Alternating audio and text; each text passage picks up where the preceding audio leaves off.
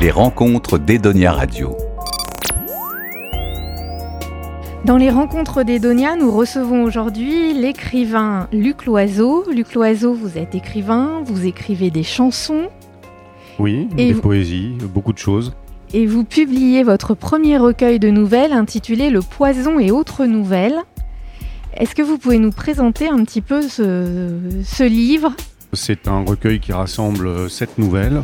Tous les genres euh, sont un peu représentés. Il y a un conte, euh, il y a euh, quelques, nouvelles où le fantastique s'invite en catimini, il y a un peu de romance, il y a quelques histoires romantiques. Mais c'est vrai que le, point commun de toutes ces histoires, bah, c'est qu'il y a toujours un moment en fait dans, les récits où le réel bascule un petit peu dans l'imaginaire. Et la mort est très présente tout au long de, de ces nouvelles. Oui, bah comme elle est présente euh, dans notre monde et dans notre univers, oui, effectivement. Ce sont des nouvelles très, très poétiques. J'aime énormément la poésie depuis, depuis toujours. J'en écris, j'ai plusieurs recueils de poèmes. Euh, dans, mes, dans mes tiroirs, que ça soit en vers, en prose, en vers libre ou J'écris aussi en prosodie classique euh, en alexandrin, euh, donc euh, bah, j'aime beaucoup lire des poèmes. Alors après, c'est vrai que moi je suis un petit peu exigeant parce que au-delà des années 1910, 1901, 1920, pardon, c'est vrai que la poésie contemporaine du XXe siècle et d'aujourd'hui ne, ne m'intéresse pas du tout. J'ai des goûts quand même qui sont restés très classiques. Et donc, euh, oui, elle, a dû s'inviter, euh, rentrer par la petite porte sans que je, m'en aperçoive pendant que j'écrivais ces textes. C'est bien possible. Est-ce qu'on peut dire que ce recueil de, nouvelles peut être influencé d'écrivains du fin du 19e euh, Sans doute, oui. C'est vrai que la, ma période littéraire et poétique favorite, c'est vraiment le 19e siècle mhm. et particulièrement la fin du 19e et la belle époque. Donc, je pense que Barbé d'Aurevilly Edgar Poe, euh, Maupassant, Théophile Gautier, Villiers de l'Isle-Adam, euh, tous sont des auteurs que, j'adore, que je relis régulièrement. Donc euh, il y a sans doute une, influence indirecte, oui. Et qu'est-ce que vous aimez chez ces auteurs? Bah, alors déjà la langue, la langue française qui est vraiment extraordinaire par rapport à, la langue qu'on parle ou qu'on écrit aujourd'hui, qui est un petit peu déflorée, un petit peu voilà, les moins, la construction, la syntaxe, c'est beaucoup moins complexe, beaucoup moins riche, euh, beaucoup moins métaphorique. Euh, alors le vocabulaire, j'en parle même pas. Donc tout ça, on, le retrouve dans cette littérature-là. Bon, évidemment, plus on remonte dans les siècles, bah, plus, plus c'est complexe et intéressant. Mais je trouve que la littérature fin 19e, c'est justement c'est un c'est un bon, un bon mélange, ça, ça reste quand même très intelligible et puis c'est bah, une langue magnifique quoi qui, est très poétique. C'est vrai que les, auteurs euh, de cette période-là avaient une, écriture poétique euh, aussi. Donc c'est ce qui me plaît. Et puis bah hum, évidemment euh, bah, les histoires quoi. Hein, Mais c'est vrai qu'en lisant votre, vos nouvelles, j'avais l'impression de lire un auteur fin 19e. Je me suis fait la réflexion, on sent vraiment cette influence dans votre, dans votre écriture. Oui, bah, j'ai dû me tromper de siècle, alors euh, ça, me fait plaisir. Est-ce qu'on peut parler d'une nouvelle en particulier? Le poison? Oui. Est-ce que vous pouvez nous dire un petit peu l'histoire de, de, cette nouvelle qui a un côté glace... Euh, non, glaçon, c'est peut-être pas le bon mot, mais... Oui, mais c'est lié effectivement à un personnage euh, qui est assez délétère. Oui, c'est l'histoire d'un frère et d'une sœur qui, vivent, qui vivent ensemble le frère est cinéaste, euh, il est très caractériel, il est un peu dingue, et puis euh, il a des relations avec les femmes qui sont assez épouvantables en fait. Hein. C'est vrai qu'il les traite euh, d'une manière. Enfin, c'est en même temps c'est assez paradoxal parce qu'il les, admire, il les révère et, en même temps il peut les, traiter vraiment plus bactères. Donc bon, il est pas, c'est quelqu'un qui est pas très équilibré de toute manière. Et effectivement, il a une relation avec sa sœur qui est très fusionnelle depuis l'enfance. Oui, c'est une histoire euh, effectivement euh, familiale un peu, euh, un peu toxique, mm. effectivement. bah, après, elle est, elle est construite comme un long flashback, hein, puisque mm. en fait, les, les, les premières lignes, bah, c'est la fin de, c'est la fin de l'histoire ou le début d'une autre, en fait, puisque c'est, un cycle qui se termine et un nouveau qui recommence pour la jeune femme essentiellement. Et puis, bah, elle, va, elle va raconter tout ce qu'elle a vécu effectivement avec ce frère très, très, très, très toxique. Une nouvelle que j'ai trouvée plus douce, Mon ange. Euh, J'ai bien aimé travailler cette nouvelle parce qu'on a l'impression que tout se passe normalement en fait, et puis c'est la chute qui va, qui va l'éclairer sous un nouveau jour, qui va éclairer le, vraiment le récit sous une nouvelle lumière. Vous pouvez nous l'expliquer sans tout dévoiler? Oui, bah c'est encore une, bah c'est une histoire d'amour en fait. C'est l'histoire de, de Paul qui essaie de, de récupérer euh, sa fiancée euh, qui est en train de le quitter. Donc, euh, bah il essaie de, il, essaie de rentrer chez elle. euh, euh, il est absolument dévasté par la perspective de, de, la séparation. Et puis, ben.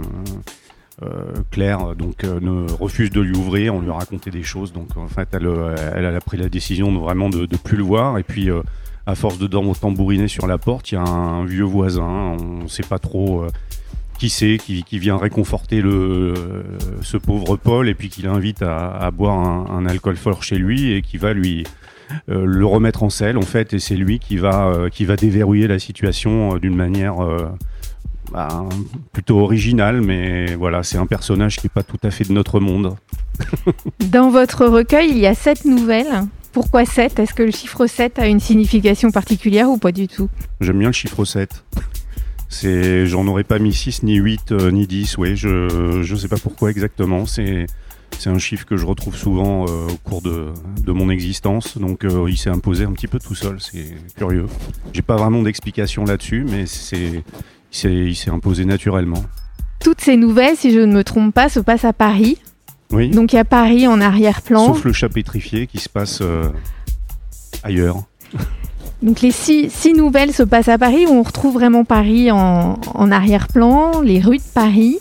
Euh, pourquoi avoir situé ces histoires à Paris? Euh, bah, quand je les ai écrites, euh, j'habitais Paris en fait. Donc elles se situent dans, les quartiers dans lesquels je vivais et que, que je connaissais très bien. Et c'était une façon pour moi un petit peu bah, de... euh, oui, effectivement, ça se passe beaucoup dans le, dans le 6e arrondissement, euh, au cimetière du Père-Lachaise. Enfin, c'est des lieux que j'aime que j'aime beaucoup. Et c'était une façon pour moi un peu d'imaginer, euh, de, de faire vivre des personnages dans un environnement qui m'était familier. Le choix d'écrire des nouvelles, hein, est-ce que c'est plus compliqué ou plus dur que d'écrire euh, un roman C'est un exercice de style. Moi, j'aime bien en fait la, mécanique de la nouvelle, c'est-à-dire il faut que le, début euh, soit prenant, il faut que les, premières phrases soient, soient percutantes et il faut que la, chute soit inattendue. Donc, euh, il faut absolument se conformer à, ce mécanisme pour qu'une nouvelle fonctionne. Il faut qu'elle soit assez brève aussi pour qu'on on puisse la lire d'une traite et pas comme un roman s'interrompre sans arrêt. Et, c'est une manière effectivement de, de donner une impression euh, très forte au lecteur. Donc c'est moi c'est un exercice de style que, que je pratique un petit peu pour euh, pour l'exercice en fait parce que j'aime bien quand il y a des euh, bah, quand il y a des exigences à respecter, des cadres, des choses comme ça. Et, je trouve que effectivement euh, développer une histoire avec avec bah, ces, ces exigences de, de style, c'est très motivant.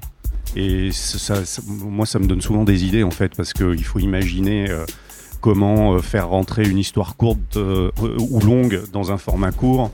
Il faut savoir doser les dialogues, les descriptions. Enfin, c'est vraiment une, recette de cuisine qui, est, qui est vraiment, vraiment passionnante à, à réaliser. Parce qu'on peut imaginer que comme c'est sur un format court, on pourrait se dire que c'est plus facile à écrire, mais en fait c'est beaucoup plus compliqué. Oui, il faut que ça soit, ouais, oui, il faut que ça soit concis. Bon, hein, il y a que le poison, effectivement, c'est la plus longue euh, du recueil.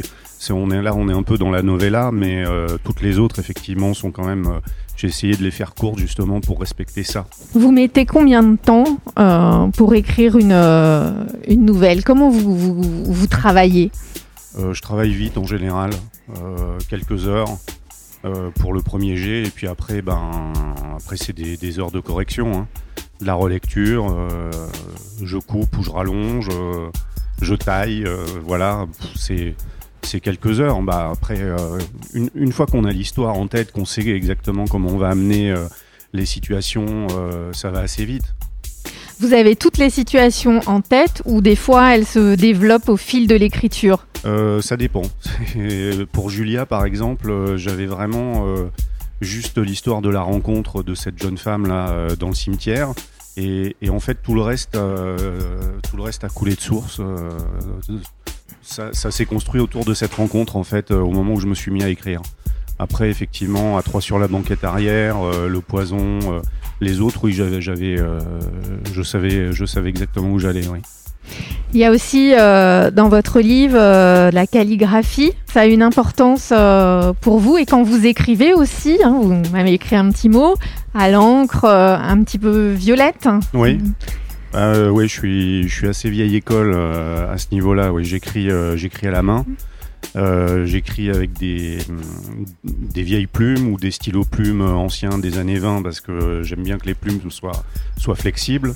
Euh, j'aime bien les belles angles, j'aime bien le contact sur le papier, euh, le beau papier. Et puis, bah, du coup, effectivement, quand j'écris pour moi, voilà, j'essaie d'avoir une belle écriture, quoi. Donc après, les calligrammes qui illustrent les nouvelles, c'était un peu en référence à tout ça. Je voulais, je voulais avoir une illustration graphique, mais je voulais pas non plus, ben mettre des, des messages écrits à la main. Donc euh, j'ai joué un peu effectivement sur les caractères, euh, la taille des caractères, euh, les polices pour, pour pour illustrer les phrases, ouais.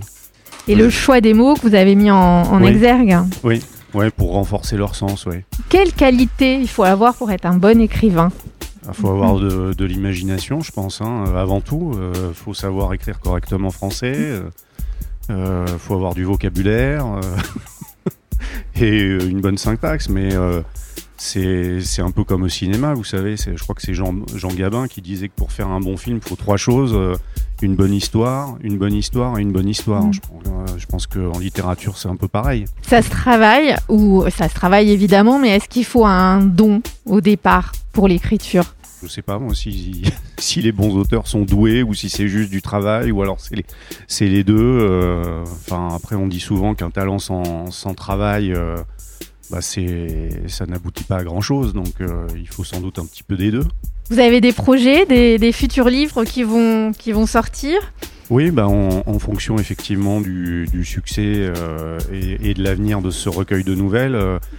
Euh, bah, j'ai des recueils de poèmes qui me tiennent beaucoup à cœur, mais bon, je sais que la poésie aujourd'hui euh, est un petit peu euh, mal barrée et celle que j'écris d'autant plus puisque moi j'écris quand même beaucoup en, en alexandrin et en prosodie classique, ça, ça me tient vraiment à cœur. Donc je, pense que je vais les sortir. Bon, voilà. Et, et puis là, je suis en train de terminer un roman, un roman historique qui se passe en 1896 sur un paquebot lors d'une traversée entre euh, l'Australie et la France, euh, et qui met en scène des personnels, euh, des personnages réels et fictifs. Donc il y a, Paul Gauguin et puis il y a un poète français qu'on connaît plus trop aujourd'hui qui s'appelle Henri Levé, qui se rencontrent et avec avec une, une jeune fille en fait qui a qui a fui l'Amérique parce qu'elle est elle a flingué des mecs et enfin c'est une, drôle de nana euh, et, ce petit monde euh, va vivre des enfin vit des, aventures au cours de cette traversée sur le paquebot. Euh, Il y a des escales dans des pays euh, exotiques et puis euh, ensuite ben voilà c'est euh, le, le livre se termine quand ils arrivent à Marseille et j'ai quasiment terminé. Donc euh, bah, après il y aura une phase de relecture énorme parce que là euh, c'est pas un recueil de nouvelles il y a 350 pages donc j'ai encore euh, plusieurs mois de travail. Mais ça je vais le sortir oui Et toujours fin du 19e, donc. oui, bah, c'est une... oui, je suis vraiment très nostalgique de cette période. C'est vrai que je la connais bien à force de, à force de me documenter, euh, de, de lire des auteurs de cette époque. C'est vrai que je, je m'y sens mieux que dans, dans l'époque actuelle. Euh, J'ai plus de facilité à en parler. oui. Alors, justement, si vous deviez nous conseiller un auteur de la fin du 19e qu'on doit absolument avoir lu, lequel Un Français, Oui, en français. un Français, euh, un incontournable. C'est difficile. hein. Il y en a tellement de, des bons. euh. Bah, je pense que c'est Théophile Gautier. hein. Les nouvelles euh, et les contes de Théophile Gautier, c'est faut, faut les lire absolument. Il y, a, il y en a certains qui sont fantastiques, d'autres non, mais alors lui effectivement au niveau de l'écriture poétique, de l'imagination, des chutes, c'est absolument exemplaire. Euh, faut, faut lire ses contes, ouais, effectivement. Bah, il y a la morte amoureuse que qu'on connaît bien, mais après il y a, il y a tout un recueil euh, qui, ouais, ouais, ça c'est vraiment incontournable. Luc Loiseau, merci. Merci. Je rappelle le titre de votre livre Le poison et autres nouvelles et vous pouvez retrouver tous les renseignements concernant Luc Loiseau sur le site d'edoniaradio.fr. Edonia Radio.